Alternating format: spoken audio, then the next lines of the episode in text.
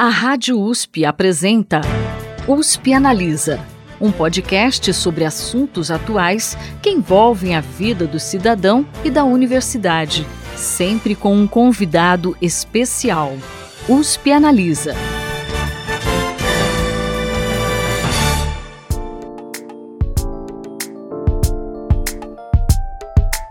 Primeira vez em sua história, a USP terá uma pró-reitoria específica para tratar de questões sobre inclusão e pertencimento. Mas qual a importância dessa iniciativa e que impactos ela terá nos diversos âmbitos da universidade? Para falar sobre isso, o USP Analisa conversa com a pró-reitora de Inclusão e Pertencimento da USP, Ana Lúcia Duarte Lana. Seja muito bem-vinda, professora. Muito obrigada, Thaís, pelo convite, pela possibilidade da gente conversar pouco sobre essa iniciativa aí da universidade. É um prazer receber a senhora aqui, professora. Bom, a USP já tinha programas e ações voltados à inclusão e à diversidade. Quais serão as diretrizes da nova pró-reitoria e como elas dialogam com os programas que já vinham sendo desenvolvidos? Então, eu acho que essa é uma questão fundamental. Quando o professor Carlotti a professora Maria Arminda propuseram a criação dessa nova pró-reitoria, foi exatamente um reconhecimento de que haviam muitas ações relacionadas ao tema, mas elas eram dispersas, não conectadas, muitas em formatos que institucionalmente não garantiam uma certa continuidade e, evidentemente, com uma dificuldade de diálogo entre elas e, portanto, de um reconhecimento da enorme importância que a Universidade de São Paulo dava a esses temas. Então, a primeira diretriz ou o primeiro desafio da Pró-Reitoria, no processo de criação da Pró-Reitoria, foi exatamente a unificação dos diversos, mais de uma dezena de ações programas, instituições que existiam na universidade que tratavam do tema. Acho que a mais conhecida, ou a mais significativa, que tinha uma escala maior de abrangência, era a Superintendência de Assistência Social, que era diretamente ligada ao gabinete do reitor e que cuidava da questão da alimentação, da moradia e das creches no âmbito da universidade, de formas diferenciadas em todos os campos, mas que cuidava disso. A gente tinha outras iniciativas importantes, como escritório USP Mulheres, nós tínhamos comissão de direitos humanos, tínhamos programas relacionados à questão da saúde mental, mas dispersos em diversas pró-reitorias, subordinadas ao reitor. Então a ideia foi: vamos reunir. Nesse desafio, então, de reunir esses programas que tinham as suas histórias, culturas, estratégias próprias, a gente também deu alguns passos além dessas iniciativas que já eram muito expressivas. Eu acho que, de uma maneira significativa, foi o entendimento de que as políticas de inclusão e pertencimento dizem respeito a alunos, servidores técnico-administrativos e docentes. Portanto, nós não estamos falando de uma pró-reitoria de ações afirmativas, como as que existem de uma forma importante e fundamental em diversas universidades do Brasil e do mundo, decorrentes de políticas de ações afirmativas, a mais conhecida delas, as políticas de cotas. A Pró-Reitoria vai além disso, pelo menos nos seus objetivos.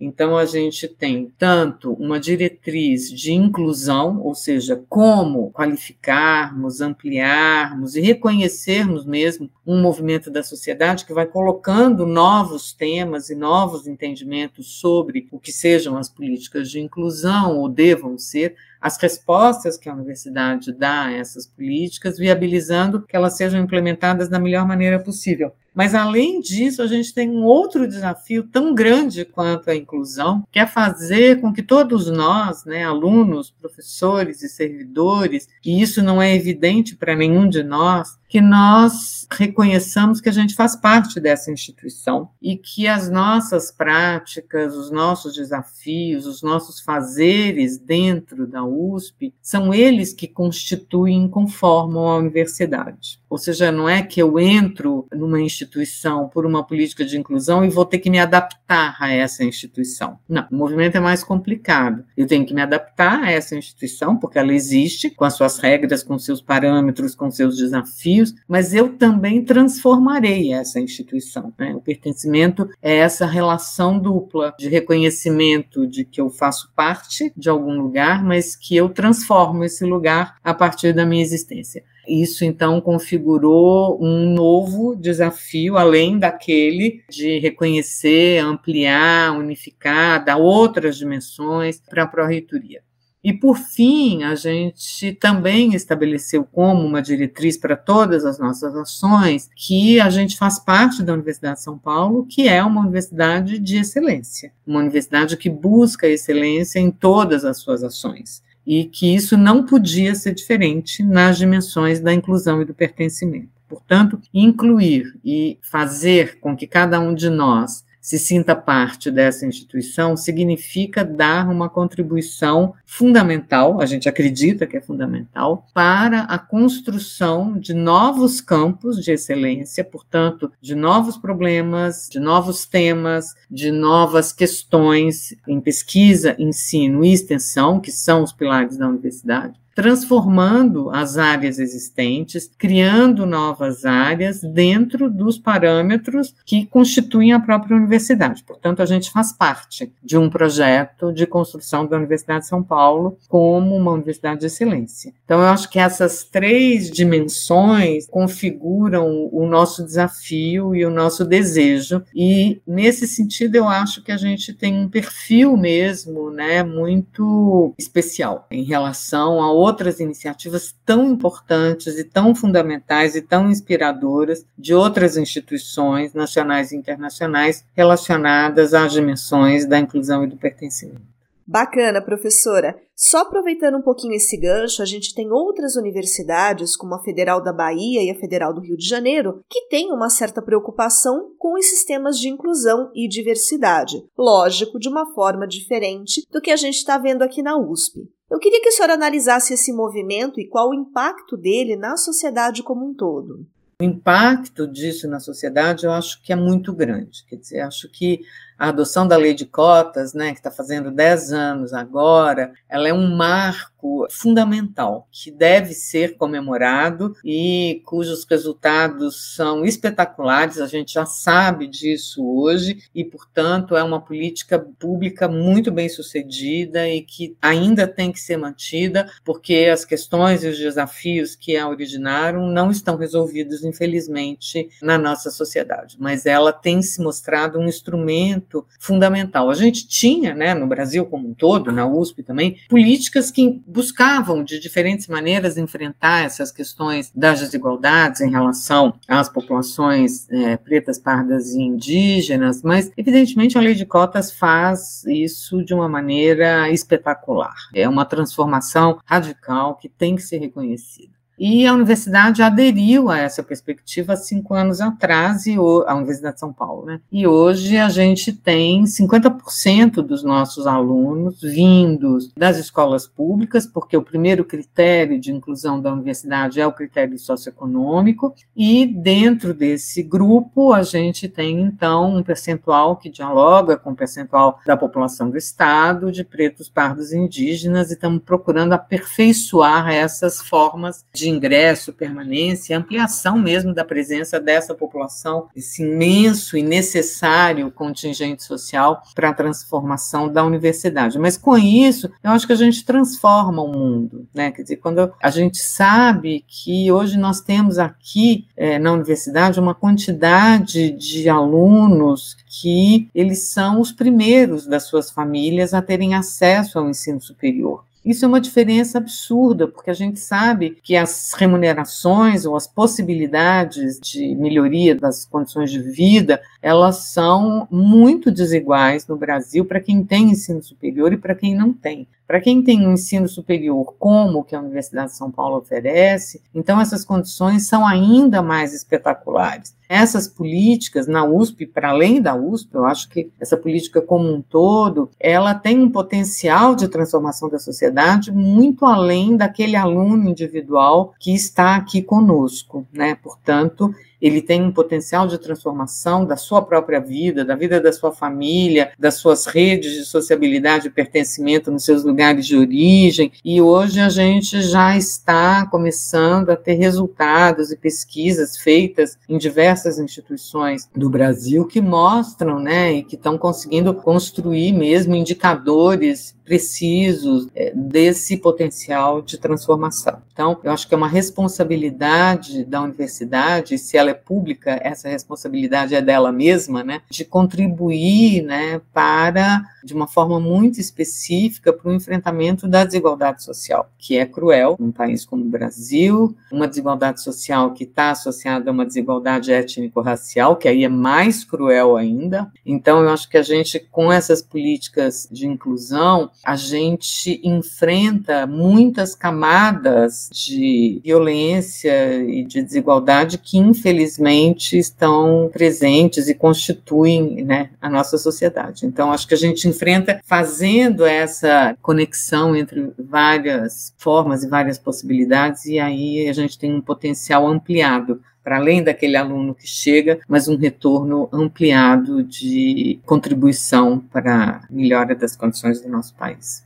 Então, agora vamos falar um pouquinho do trabalho que vocês estão fazendo aí na Pró-Reitoria de Inclusão e Pertencimento. Ela foi dividida em cinco áreas, né? Quais são elas e de que forma elas estão integradas? Eu acho que já deu para ficar claro que a tarefa é enorme, né? Porque cada uma dessas questões com as quais a gente está lidando, ela é um mundo em si, um mundo de problemas e um mundo de possibilidades, mas elas também são conectadas. Então, o que, que a gente fez? Eu busquei, junto com os meus colegas, estruturar essas cinco áreas para que a gente pudesse ter uma dimensão operacional, mas elas são completamente transversais. Então, a gente tem uma área que chama Vida no Campus, que basicamente trata aí interna para os nossos alunos, servidores e docentes das dimensões relacionadas a essa permanência cotidiana, ou seja, aonde morar, o que comer, aonde deixar os nossos filhos, é, enfim, aonde cuidar da nossa saúde física, enfim, termos aí essas condições condições adequadas, porque se a gente imagina que a universidade nos consome né, integralmente né, no nosso processo de formação e de transformação, essas condições têm que ser adequadamente oferecidas. Então, são os restaurantes, as creches, a moradia, e sempre aqui em São Paulo e nos campos do interior. Então, é um projeto para a universidade. Então, o que a gente chama de vida no campus cuida fundamentalmente disso, trazendo né, para essa dimensão do cotidiano cotidiano, as atividades esportivas que a gente tem visto e reconhecido que esse cuidado do corpo, né, isso dialoga com temas importantes que vêm sendo objeto de pesquisa e objeto de uma produção de conhecimento muito significativa, não só nas nossas escolas de educação física, mas em vários lugares que trabalham com a dimensão do corpo, ela é muito inclusiva ela realmente a prática esportiva, né, as atividades esportivas, não só as competitivas, elas colocam, né, essas diferenças que hoje compõem a universidade em um contato que flui de uma maneira muito intensa em dinâmicas de convivialidade diversas daquelas da sala de aula, dos laboratórios de pesquisa e o cuidado do corpo e da saúde global. Enfim, a gente trouxe então o esporte esporte como algo fundamental também para as nossas práticas cotidianas. Depois a gente tem uma área de saúde mental que procura fazer essa articulação dificílima da saúde mental, que é uma dimensão comum e coletiva de sofrimento, um sofrimento que decorre das nossas condições socioeconômicas, e uma dimensão individual né, do meu sofrimento psíquico, da minha necessidade de apoio, e isso uma demanda crescente, exponencial, aonde esses dois anos de pandemia, onde nós todos lidamos com a morte de uma maneira avassaladora, uma suspensão de cotidiano, a gente vê, não só na USP, mas no mundo todo, um retorno pautado pela doença. Então, isso é algo que nos preocupa, que preocupa a direção da universidade e a, a nossa área de saúde mental está procurando, então, trabalhar nessa dupla dimensão do sofrimento psíquico como um sofrimento coletivo e, na sua dimensão individual, procurando construir articulações com o SUS, com o Sistema Único de Saúde e as suas perspectivas de atuação, e também com as diversas iniciativas fragmentadas que existem na universidade, tentando construir redes mesmo de acolhimento, de reconhecimento, conectando essas iniciativas que não são suficientes, mas são potentes e podem ser potencializadas. Gente tem a área de gênero, relações étnico-raciais e diversidades, então que traz para nós os desafios das políticas interseccionais ligadas né, à questão da sexualidade, à questão das deficiências ou das restrições, não só de mobilidade, mas, enfim, a síndrome de espectro autista, a questão de Libras, enfim, um campo enorme que também é um campo de inclusão, porque à medida que a gente vai promovendo ações de inclusão, essas pessoas também conseguem legitimamente ter acesso à universidade e reivindicar que o seu processo de formação reconheça as suas necessidades, que elas parem de ser vistas como impeditivas ou como doenças e sejam reconhecidas como diferenças, para as quais a gente tem que ter um olhar, tem que ter um cuidado. E a questão das mulheres, que é uma questão, enfim, infelizmente não resolvida, né? Haja visto as nossas notícias cotidianas, para fora da universidade momentaneamente. Então, a gente tem essa área que trata de todos esses desafios. Temos uma área de direitos humanos e reparação e memória, enfrenta essas questões para dentro e para fora da universidade, e uma outra de formação e vida profissional, que está aqui para nos ajudar a pensar a construção de métricas, indicadores, propostas e projetos relacionados a basicamente o pertencimento, ou seja, como eu posso criar instrumentos de leitura, entendimento, análise e propositura que possam acompanhar os nossos alunos, servidores e docentes na sua trajetória dentro da Universidade de São Paulo. Então, essas são as nossas cinco áreas e os nossos programas, as nossas propostas, as coisas que a gente está tentando começar a implementar, porque a gente foi criado em maio, né? Então, a gente é bem novinho ainda, né? Elas articulam, né? Elas são bastante transversais em relação a essas cinco grandes entradas. E pensando nessas cinco áreas, professora, quais serão as principais ações de cada uma delas? Existem pontos mais sensíveis e urgentes que vocês identificam? Todos não vale, né?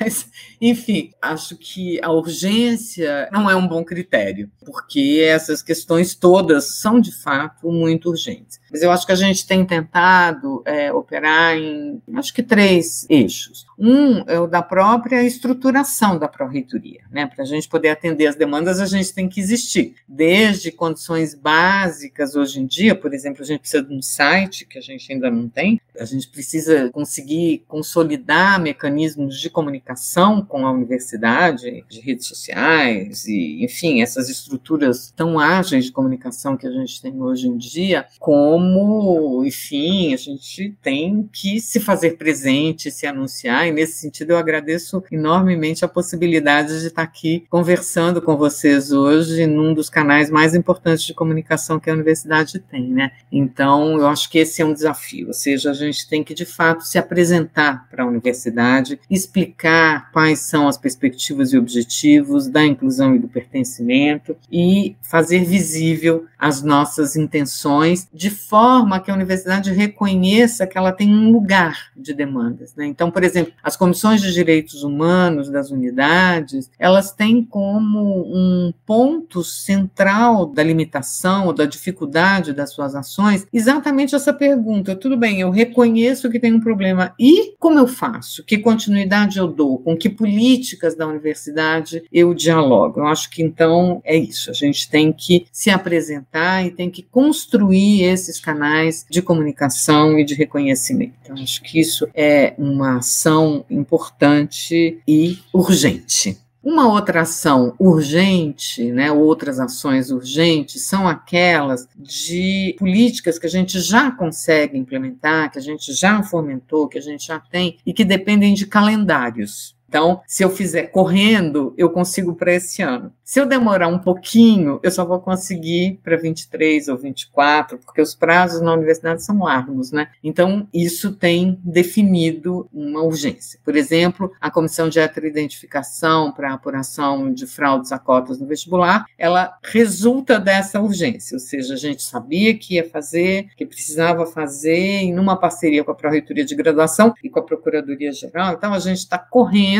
para que isso se viabilize já para o ano de 23. Isso é uma urgência. E um outro tipo de urgência né, é a necessidade de estruturarmos mesmo os programas para que a gente não fique simplesmente né, apagando os incêndios, digamos assim, ou atendendo né, a essa demanda legítima, necessária, mas muito absorvente do cotidiano da USP. Mas isso não pode nos impedir de formular programas, de formular projetos para dentro da universidade ou para fora da universidade, que a gente acredita que eles são fundamentais para diminuir exatamente essas demandas dramáticas, contundentes e que imperiosamente têm que ser enfrentadas no nosso dia a dia. Então, acho que a gente, a nossa urgência tem essas três fisionomias, digamos assim, né? E a gente está procurando aqui, na medida do possível, enfrentar cada uma delas. E eu trouxe aqui alguns dados para o pessoal de casa conhecer e entender melhor. Até 2006, os estudantes de escolas públicas tinham uma presença pequena na USP.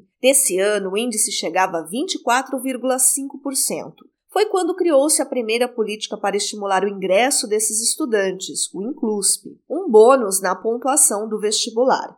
Em 2017, essa política foi intensificada e passou-se a adotar o modelo de cotas para o acesso à graduação. Em 2021, a USP registrou o índice de 51,7% de alunos matriculados oriundos de escolas públicas em seus cursos de graduação e, dentre eles, 44,1% autodeclarados pretos, pardos e indígenas. Na sua avaliação, professora, o que mudou na universidade com essa guinada no perfil dos alunos, pensando não apenas em questões sociais e de convivência, mas no próprio ensino? mudou, não, está mudando e eu espero que mude muito mais daqui para frente do que até agora, digamos assim. Primeiro, a existência desses alunos, ela coloca para cada um de nós, docentes né, e servidores que estamos aqui de uma maneira mais permanente, digamos assim, desafios, né, desafios de conteúdos das nossas disciplinas, desafios de problemas de pesquisa, desafios de atividades de extensão. Então, a presença fundamental dessas pessoas coloca cotidianamente é, um conjunto de perguntas para as quais necessariamente não só nós não temos respostas, como talvez a gente nunca tenha formulado essas questões. Eu sou historiadora, mas eu sou professora da Faculdade de Arquitetura e Urbanismo. A gente vê a mudança da chegada desses nossos alunos quando, por exemplo, eles têm parâmetros de expectativa e de desejo de atuação profissional muito diversos do que existia na universidade até aquele momento.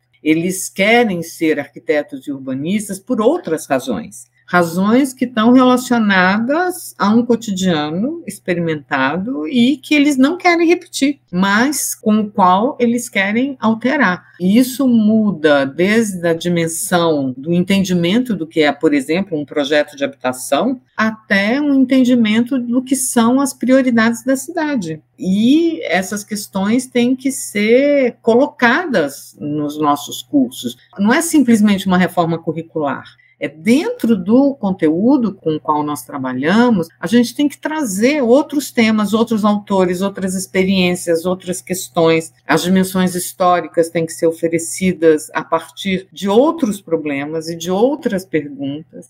Então, essa eu acho uma mudança espetacular. Ou seja, eu não preciso de ficar fazendo reforma de currículo, mas o meu currículo tem que ser transformado a partir dessas perguntas que eu tenho que reconhecer como legítimas. E elas afetam a todos nós. Então, acho que isso é sensacional. Ou seja, a ideia do que é um conhecimento abrangente ou universal que deva ser produzido pela universidade, ele se transforma e ele tem que incorporar novas dimensões porque senão ele não vai fazer sentido. E isso vale para as atividades de pesquisa e para as atividades de extensão. Então, são outros grupos, são outros problemas, são outros desafios que a universidade tem que responder. E em algumas áreas responde em um determinado ritmo, em outras com outro. As resistências ou as dificuldades mesmo de entendimento são maiores ou menores, mas é evidente que isso afeta toda a produção do conhecimento dentro da universidade. Eu acredito nisso e por isso acho que sou tão enfim, defensora de todas essas políticas de transformação da vida universitária. Como a senhora mencionou em uma das perguntas anteriores, a lei de cotas está completando 10 anos agora em 2022. E um projeto de lei que está em tramitação no Congresso Nacional pretende fazer uma revisão dela. O PL 3422 de 2021 deve abordar, além do acesso à universidade, a questão da permanência estudantil. O relator já afirmou que pretende incluir nele um incentivo financeiro ao universitário por meio da Bolsa Permanência. A Pró-Reitoria tem acompanhado essa discussão? Eu sei que a Pró-Reitoria é nova, mas enfim, vocês estão acompanhando? E que impactos a aprovação desse PL deve trazer à política de inclusão e permanência da universidade? A gente tem acompanhado como discussão. Os impactos, enfim, eles serão muito variáveis dependendo do formato que a lei, ao fim e ao cabo, assuma, porque as leis, elas têm essa característica. A gente acha que elas vão fazer uma coisa e elas fazem outra, né? De qualquer maneira, a USP tem uma política importante de permanência estudantil, que agora está sob a responsabilidade da Pró-Reitoria e sobre a qual a gente está fazendo aí um estudo e uma reflexão muito grande. Nesse ano, a universidade ofereceu, do ponto de vista de auxílios, não do ponto de vista de bolsas, né? Então, auxílios para moradia, para transporte, para alimentação, para livro. Ela ofereceu auxílios na ordem de quase 23 mil auxílios. É bastante todos os alunos que entram e são classificados num nível de precariedade, os alunos que fazem a sua demanda para o serviço social da universidade, eles são classificados em três grupos, e todos os alunos que são classificados no primeiro grupo, que é um nível de maior precariedade socioeconômica, eles foram contemplados com algum tipo de benefício esse ano já vem sendo em anos anteriores, e isso foi reiterado esse ano num aumento expressivo de demanda, porque a gente chega em 50% de alunos, a gente amplia essas e, portanto, as demandas de permanência também ampliam. A gente está fazendo estudos sobre uma reorganização desses auxílios, de modo que eles sejam mais eficientes e, e num processo mais simplificado para um conjunto maior de alunos. Isso deve ficar pronto mais uns 20, 30 dias, porque, enfim, tem uma série é, de contas, mas a nossa ideia é que eles possam ser é, apresentados para a comunidade USP, discutidos com a comunidade USP e eventualmente aprovados ainda esse ano. A gente acredita que isso trará melhores condições de permanência. Além dos auxílios, a universidade tem programas de, de, bolsa mesmo, né, que não são responsabilidade da PRIP, mas muito expressivos. Esse ano serão quase 6 mil bolsas é, no Programa Unificado de Bolsas, na área de ensino, pesquisa e extensão, o que é talvez o maior programa, maior do que o dos órgãos federais hoje em dia, é ou na mesma escala para uma universidade. Então, a USP tem uma preocupação muito grande, né, com essas permanências. Além disso, a gente, enquanto pró-reitoria, está fazendo parte do escritório de parcerias que tem agora como uma diretriz importante, num formato que acabou de ser desenhado, a busca de parcerias parcerias com empresas, com instituições, exatamente em programas de apoio e de permanência. Há pouco tempo atrás, os jornais noticiaram um programa muito bem sucedido entre a Universidade de São Paulo e Itaú, é exatamente um programa que permitiu um acompanhamento dos alunos cotistas e mostrou que os alunos cotistas, enfim, entram com uma defasagem muito grande e muito rapidamente eles se equiparam aos nossos alunos. Então, a cota é uma diferença de ingresso, mas ela não é uma diferença que se mantenha no processo de formação. Então, a gente tem hoje é, esses escritório, do qual a Pró-Reitoria está integrada nessas ações, aonde nós estamos buscando parceiros externos à universidade que queiram, por diversos modelos, colaborar com esses projetos de permanência e com esses projetos de qualificação dos processos de ensino e aprendizagem que a universidade está propondo. Então, acho que isso também é uma iniciativa importante de reformular a partir dos recursos próprios, mas ampliar e significar melhor né, essas parcerias, que eu acho que são muito importantes para que a gente possa atender mesmo um número cada vez maior dos nossos alunos e nessa sua trajetória de inserção. No ano passado, três casos de suicídio de estudantes da USP acenderam um alerta para a saúde mental na universidade. A gente sabe que a pandemia e a própria situação socioeconômica das famílias têm uma grande contribuição para quadros de depressão, mas também há questões mais estruturais que impactam nesses quadros, como a cobrança intensa por bons resultados e produtividade sobre os alunos não só da graduação, mas também da pós-graduação. A Pró-Reitoria pretende lidar com essa pressão sobre os estudantes? difícil, né, e delicado esse assunto, muito delicado, porque ele envolve muitas dimensões. Ele envolve uma dimensão onde o próprio estudante estabelece sobre si cobranças intensas. Os programas fazem isso. As instâncias de aferição e ranqueamento também fazem. Mesmo nós, quando não queremos fazer, a gente acaba fazendo, Portanto, a gente vive né, numa universidade ou numa sociedade que produz adoecimento. Ela é competitiva, ela é extremamente competitiva, ela é individualista, isso que a gente chama de mundo neoliberal não é uma categoria abstrata, ela é muito concreta. Cada um de nós é um empreendedor de si mesmo e a gente sabe o ônus e o bônus dessas escolhas, que não são escolhas, são um entendimento do mundo. Então é muito difícil. E junto com isso, a gente tem que cuidar desse problema, mas também respeitar a autonomia, a autonomia do aluno, a autonomia do professor, a autonomia dos programas, a autonomia dos cursos, das unidades. Então é uma equação muito complicada. Até agora, o que a gente está conseguindo fazer, e o professor Ricardo Teixeira é o responsável por essa área na Pró-Reitoria, talvez aqui como sugestão de pauta valha depois um programa com ele, eu acho que seria muito bacana, ele, enfim, pode falar disso tudo com muito mais detalhes e pertinência do que eu mesma. A gente está reformulando, né, aqui para o campus do Butantã, um programa que a gente tinha e agora ele chama ECOS,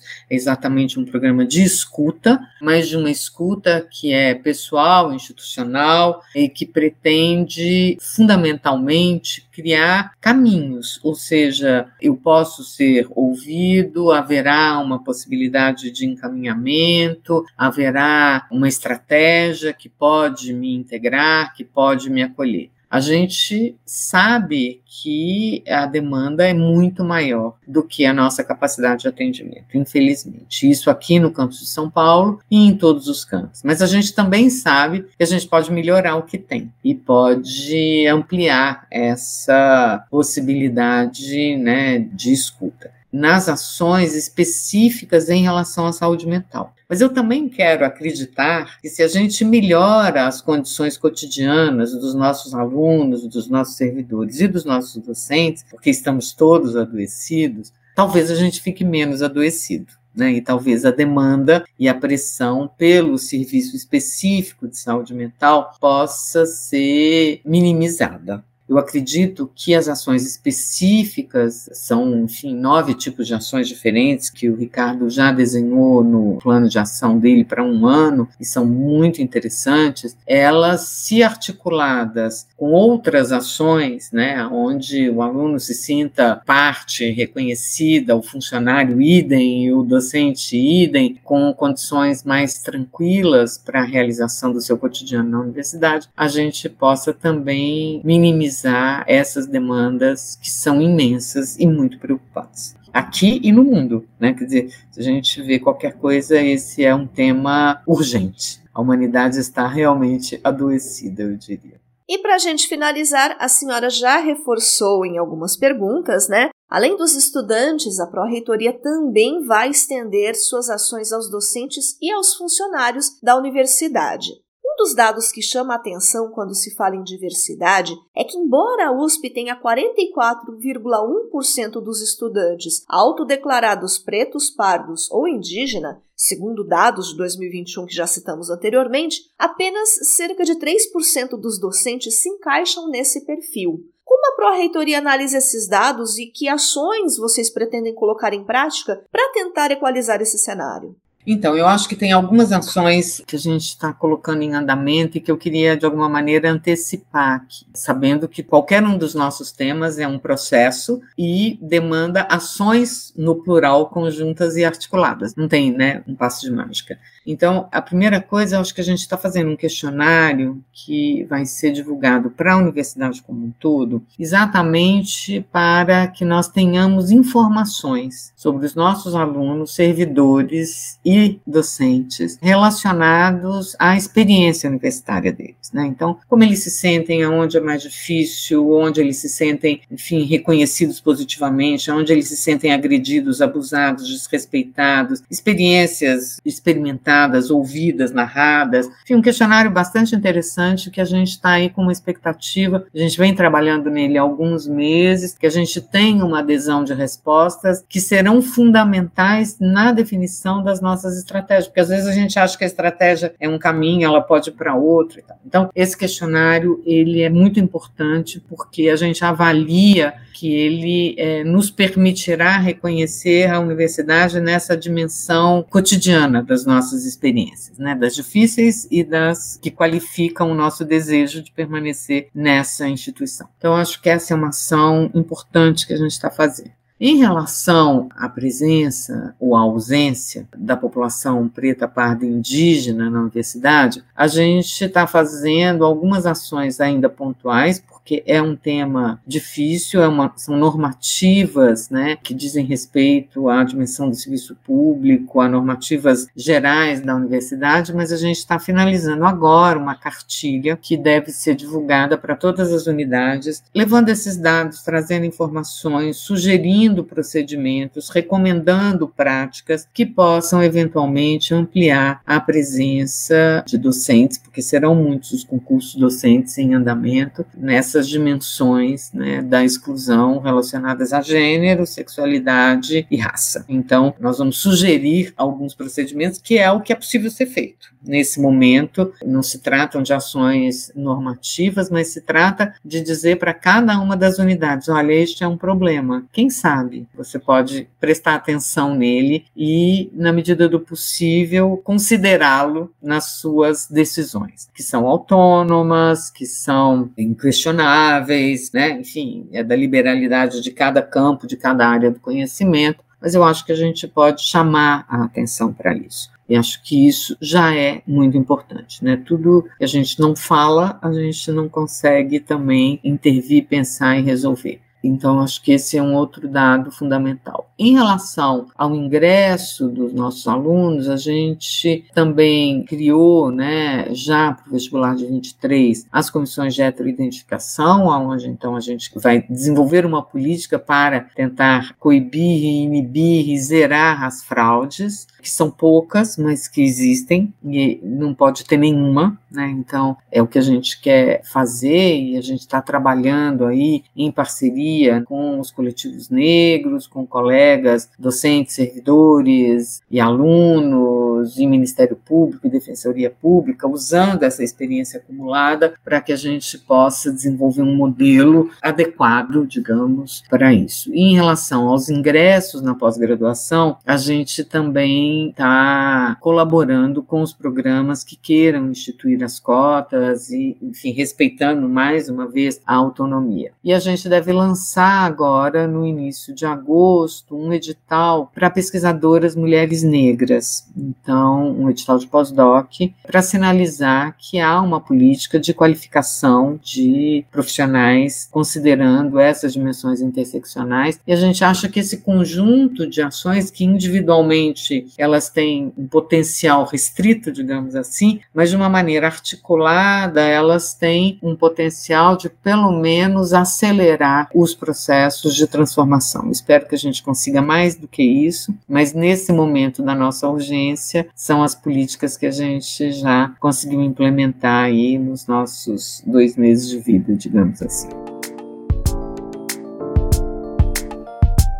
Bom, infelizmente o USP Analisa de hoje está chegando ao final. Nós conversamos com a professora Ana Lúcia Duarte Lana, pró-reitora de Inclusão e Pertencimento da USP. Falamos sobre essa nova pró-reitoria que vai tratar desses temas tão importantes não só para a nossa universidade, mas para a sociedade como um todo. Professora, muito obrigada pela sua participação conosco aqui.